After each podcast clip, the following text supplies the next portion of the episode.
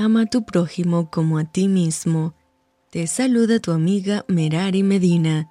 Bienvenidos a Rocío para el Alma, Lecturas Devocionales, la Biblia. Primera de Samuel, capítulo 26. Vinieron los cifeos a Saúl en Gabaa diciendo, ¿No está David escondido en el collado de Aquila, al oriente del desierto?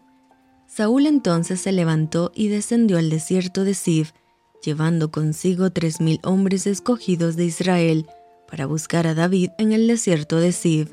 Y acampó Saúl en el collado de Aquila, que está al oriente del desierto, junto al camino, y estaba David en el desierto, y entendió que Saúl le seguía en el desierto. David, por tanto, envió espías y supo con certeza que Saúl había venido. Y se levantó David y vino al sitio donde Saúl había acampado, y miró David el lugar donde dormían Saúl y Abner, hijo de Ner, general de su ejército, y estaba Saúl durmiendo en el campamento, y el pueblo estaba acampando en derredor de él.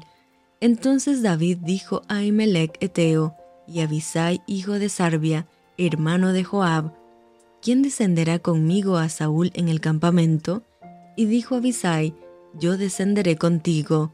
David pues y Abisai fueron de noche al ejército, y aquí que Saúl estaba tendido durmiendo en el campamento, y su lanza clavada en tierra a su cabecera, y Abner y el ejército estaban tendidos alrededor de él.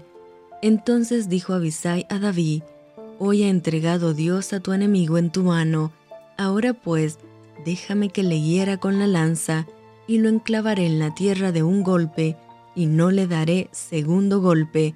Y David respondió a Abisai, No le mates, porque ¿quién extenderá su mano contra el ungido de Jehová y será inocente? Dijo además David, Vive Jehová, que si Jehová no lo hiriere, o su día llegue para que muera, o descendiendo en batalla perezca, guárdeme Jehová de extender mi mano contra el ungido de Jehová. Pero toma ahora la lanza que está a su cabecera, y la vasija de agua, y vámonos. Se llevó pues David la lanza y la vasija de agua de la cabecera de Saúl, y se fueron, y no hubo nadie que viese ni entendiese, ni velase, pues todos dormían, porque un profundo sueño enviado de Jehová había caído sobre ellos. Entonces pasó David al lado opuesto, y se puso en la cumbre del monte a lo lejos, habiendo gran distancia entre ellos. Y dio voces David al pueblo y a Abner hijo de Ner, diciendo, ¿No respondes, Abner? Entonces Abner respondió y dijo, ¿Quién eres tú que gritas al rey? Y dijo David a Abner, ¿No eres tú un hombre? ¿Y quién hay como tú en Israel? ¿Por qué pues no has guardado al rey tu señor? Porque uno del pueblo ha entrado a matar a tu señor el rey. Esto que has hecho no está bien. Vive Jehová, que sois dignos de muerte, porque no habéis guardado a vuestro Señor, al ungido de Jehová. Mira pues ahora, ¿dónde está la lanza del rey y la vasija de agua que estaba a su cabecera. Y conociendo Saúl la voz de David, dijo, ¿No es esta tu voz, hijo mío David? Y David respondió, Mi voz es, Rey, Señor mío. Y dijo, ¿Por qué persigue así mi señor a su siervo? ¿Qué he hecho? ¿Qué mal hay en mi mano? Ruego pues que el rey mi señor oiga ahora las palabras de su siervo. Si Jehová te incita contra mí, acepte él la ofrenda, mas si fueron hijos de hombres, malditos sean ellos en presencia de Jehová, porque me han arrojado hoy para que no tenga parte en la heredad de Jehová, diciendo, Ve y sirve a dioses ajenos, no caiga pues ahora mi sangre en tierra delante de Jehová, porque ha salido el rey de Israel a buscar una pulga, así como quien persigue una perdiz por los montes, entonces dijo Saúl, He pecado, vuélvete, hijo mío David, que ningún mal te haré más, porque mi vida ha sido estimada preciosa hoy a tus ojos.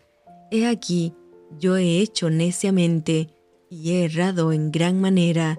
Y David respondió y dijo, He aquí la lanza del rey, pase acá uno de los criados y tómela. y Jehová pague a cada uno su justicia y su lealtad, pues Jehová te había entregado y en mi mano, mas yo no quise extender mi mano contra el ungido de Jehová. Y he aquí, como tu vida ha sido estimada preciosa hoy a mis ojos, así sea mi vida a los ojos de Jehová, y me libre de toda aflicción. Saúl dijo a David, Bendito eres tú, hijo mío David, sin duda emprenderás tú cosas grandes y prevalecerás. Entonces David se fue por su camino, y Saúl se volvió a su lugar. Y esto fue Rocío para el alma. Te envío con mucho cariño, fuertes abrazos tototes y lluvia de bendiciones.